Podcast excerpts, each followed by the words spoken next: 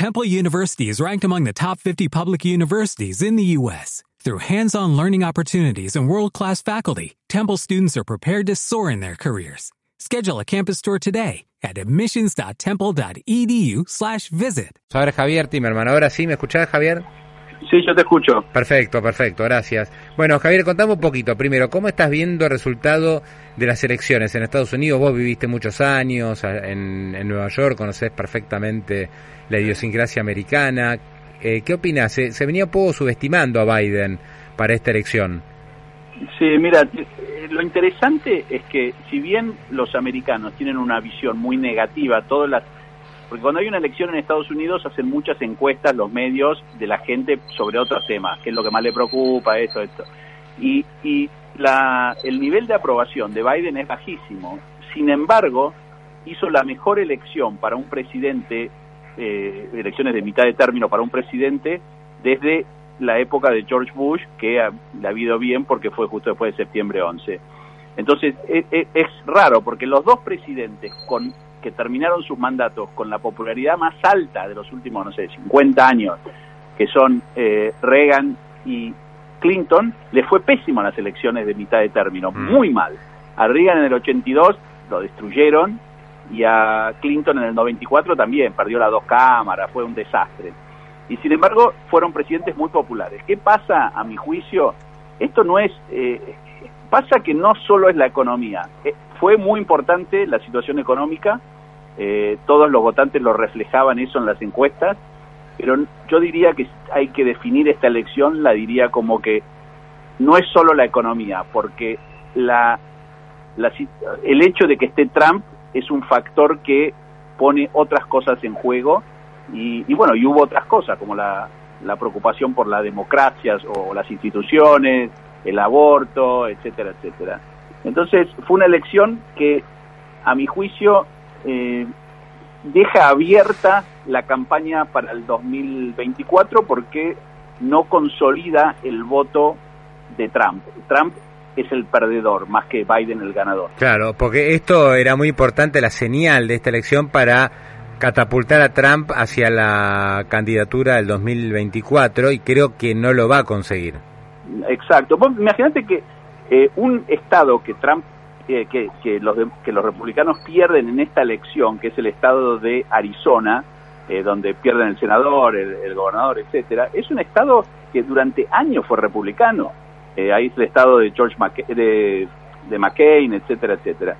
Entonces, ¿qué pasa? Ahí es donde más animosidad hay con Trump porque McCain, que era un, un senador muy prestigioso, candidato a presidente, etcétera, Trump lo, lo humilló muchas veces. Y justamente pierden ese Estado que no les deja controlar el Congreso. Entonces, eh, el efecto Trump está causando muchas divisiones dentro del Partido Republicano y me parece que por ese lado va a venir eh, la reacción más importante a esta elección. No van a surgir nuevos candidatos, va a decir que el tiempo de Trump pasó, etcétera, etcétera. Biden me parece que es un non-event acá.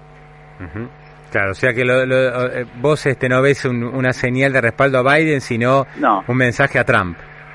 Yo, yo creo que sí, que es, mm. una consolidación de la grieta, llamémosla, que está tan de moda en todo el mundo. ¿Y no lo ves a Trump candidato? ¿No lo ves a Trump? No, sí, Trump es una persona que va a avasallar todo lo que pueda y va a tratar porque está muy eh, dividida no solo la sociedad americana, sino también el... Eh, pues imagínate que si Trump hubiese, si les hubiese ido bien a los republicanos como se esperaba en estas elecciones, mm. hubiese sido imposible, imposible imponer un candidato eh, a legislador en las próximas elecciones por el Partido Republicano sin el apoyo de Trump, porque es el único que puede conseguir dinero, el único que tiene que puede hacer eh, eventos multitudinarios, etcétera, etcétera. Entonces, esto abre mucho la elección. Y por otro lado, desde el punto de vista ejecutivo, llamémoslo de gestión, eh, hace algo que a los americanos les encanta, que es paraliza el Congreso, la relación Congreso-Poder Ejecutivo. Eso eh, que en Estados Unidos se llama gridlock, eh, que es una palabra que en realidad viene del tráfico, ¿viste? Cuando se, las calles están tapadas, taponeadas por... Y esos gridlock no se puede ir a ningún lado, eso les encanta a los americanos. Cuando el Congreso no deja al Ejecutivo hacer nada y el Ejecutivo eh, eh, se maneja por control remoto. Y eso es un poco lo que va a terminar pasando estos dos años. Generalmente, cuando pasa esto, son buenos años para la economía americana. Hmm. Sí, sí. Eh, bueno, estaba viendo alguna estadística que dice que después de la elección de medio término el, mercado sube mucho, más allá del resultado. Pero bueno, son estadísticas, ¿no? Hoy, hoy tenemos un contexto que es más complicado, me parece. Sí, esto deja todo mucho más en manos de la Reserva Federal. Eh, mm. Hoy en día me parece que el Ejecutivo, eh, asumamos el caso de que los datos inflacionarios sean malos, que la Fed siga subiendo la tasa, que el Estados Unidos entre en recesión como eh, muchos piensan que puede entrar incluso por un periodo bastante más largo de lo que se acostumbró en los últimos mm. años, me parece que el Ejecutivo va a estar bastante, bastante dificultado, o va a tener dificultades para lanzar eh, programas de estímulo. Y todo va a quedar en manos de la Reserva Federal. Eh, esta presidencia de Biden dudo que sea una presidencia para resaltar, porque el efecto inflacionario me parece eventualmente eh, va a opacar su gestión. Y, eh, y, bueno, y el 2024 calculo que será un, un escenario con políticos nuevos, espero que eh, se reduzca un poco esa, esa grieta que es producto de, de, Trump. Y hablando de grieta, viste que acá se especula si Cristina y Macri van a ser candidatos y la pregunta para Estados Unidos es la misma, ¿Biden y Trump serán nuevamente candidatos? Ya vos, vos por lo que entiendo ves otros candidatos. Sí, yo creo que va a haber otros candidatos. Eh, me parece que, eh, bueno, eh, un triunfo arrollador fue en el estado de Florida por el, el, el, el, gobernador que fue reelecto de Santis, que es una especie de Trump de buenos modales, porque no mm. piensa muy diferente a Trump, pero es, es lo que es ameno como a los americanos de alguna forma les gusta, ¿no? Te clava el puñal, pero dándote un abrazo. Eh, y, y, eh, no, y aparte, eh, perdón, aparte de ser un, gobernador muy cercano a la comunidad latina, viste, que es muy fuerte. Sí, Florida se convirtió en un estado que, si bien antes era un estado que podía ir para cualquier lado, y en, en, la, en varias elecciones fue fundamental. o sea, Bush es presidente, Bush sí, en el 2001 y también, en el 2000 y también la elección en el em, como se dice, en el 2004, cuando mm. es reelegido Bush, también, si, hubiese si no hubiese ganado Florida, hubiese sido presidente Kerry. Entonces, ahí se consolida mucho el poder republicano y, con un líder nuevo que le va a hacer mucho, a, mucho peso a Trump. Así que yo, la verdad que eh, creo que el mercado, eh, si ves la reacción del mercado es increíble. Mira, eh, cualquier otra elección eh, con una situación global mucho menos complicada y los vaivenes en el mercado de acciones de futuros, mientras se esperaban los resultados, era muchísimo más alto de lo que fue esta vez. Uno ayer escuchaba los resultados que venían y los, los futuros ni se movían, porque realmente la gente cree que hoy en día estamos en manos de la Reserva Federal y no del Poder Ejecutivo. Si no, hoy debería estar el mercado muchísimo más abajo eh, y, no lo está. Claro. Héctor, te hago la última, ya pasando el mercado local. Eh, perdón, eh, Javier, perdón, uh, tu hermano, mirá, mirá, mirá como, como lo traje a tu, a, tu hermano querido, te pido disculpas, pero bueno, es, es, es, el inconsciente. Eh, Javier, te, te pregunto, este, ya pasando al mercado local, ¿qué opinas de mm, lo que ha lanzado el Tesoro respecto a la eh, posible digamos, a la, a la próxima licitación, este mini canje para despejar los vencimientos de fin de año. Eso ayuda. Por otra parte, yo veo que se ofrece, viste, el bono dual, que es un bono que en realidad ganás sí o sí, porque o ganás por la suba del tipo de cambio, y si el tipo de cambio no subió, ganás por la inflación. Es como que es un alto costo, ¿no? El que va asumiendo el gobierno para tratar de a poquito de despejar vencimientos. Sí, eh, exactamente como lo decís, en una economía que tiene cepo y te dice, mira, vos podés invertir a, elegir inflación o dólar, la verdad que ¿qué vas a hacer? Poner la, la plata en la caja fuerte. Entonces, claramente eh, una eh, eh, son salidas que, generalmente me parece que el gobierno la va a poder aprovechar. Además, ellos saben bien, es un equipo económico que conoce bien las cajas, sabe bien dónde ir a buscar, las empresas, etcétera. Y son soluciones que, bueno, dada la debilidad de la economía argentina, la falta de dólares, eh, la falta de acceso a los mercados de capitales, el programa que tiene con el fondo que no le permite de alguna manera recibir demasiada plata de multilaterales, etcétera, no hay otra, entonces van por ese camino. Eh, es un camino que en algún momento va a haber que, eh, empezar a pensar en una solución de mediano plazo, eh, porque eh, hasta cuándo se puede seguir mm. aprovechándose del mercado de capitales local, que encima no es tan grande, y que la, crea expectativas negativas, cuando vos, o sea, crea intranquilidad. por eso todo lo, vos lees todo lo que dicen y no, bueno, pero va a poder rolear, no va a poder rolear, y las LELIC, que esto, y la gente ante ese escenario se asusta.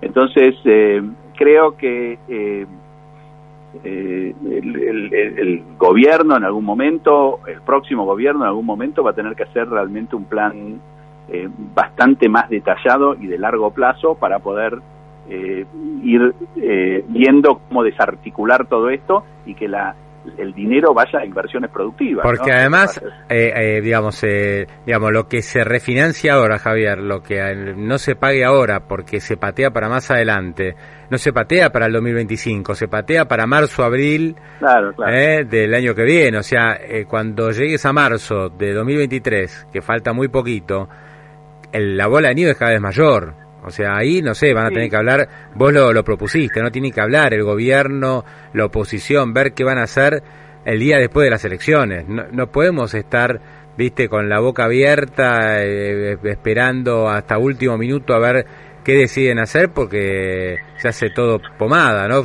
Ya le pasó a Macri en la elección anterior. Yo estoy totalmente de acuerdo. Además, hay una situación bastante eh, anómala, porque acá en la Argentina, cuando incluso los economistas más eh, prestigiosos y, los economistas que están asesorando a la oposición te hablan de, bueno, hay que reducir el, déficit, etcétera, etcétera. Y afuera, cuando vos hablas con los inversores, te dicen, Argentina, hasta que no tenga 5% de superávit del producto, no me llamen. O sea, eh, acá realmente no estamos estimando hasta qué nivel se ha dañado la credibilidad del país por lo largo de todas las políticas de los últimos tiempos entonces, realmente, eh, si no hay un acuerdo entre oposición, para mí debería haber hoy en día sentarse el gobierno con eh, em, eh, referentes de la oposición y por lo menos acordar ciertas políticas de financiamiento, no digo ciertas cosas para tranquilizar al mercado. Totalmente. pero no no parece ser el camino que están siguiendo y creo que el próximo gobierno, sea del, signo político que sea, se va, a llevar, se va a llevar una sorpresa cuando vea que no es tan fácil desarmar esto sin consensos políticos.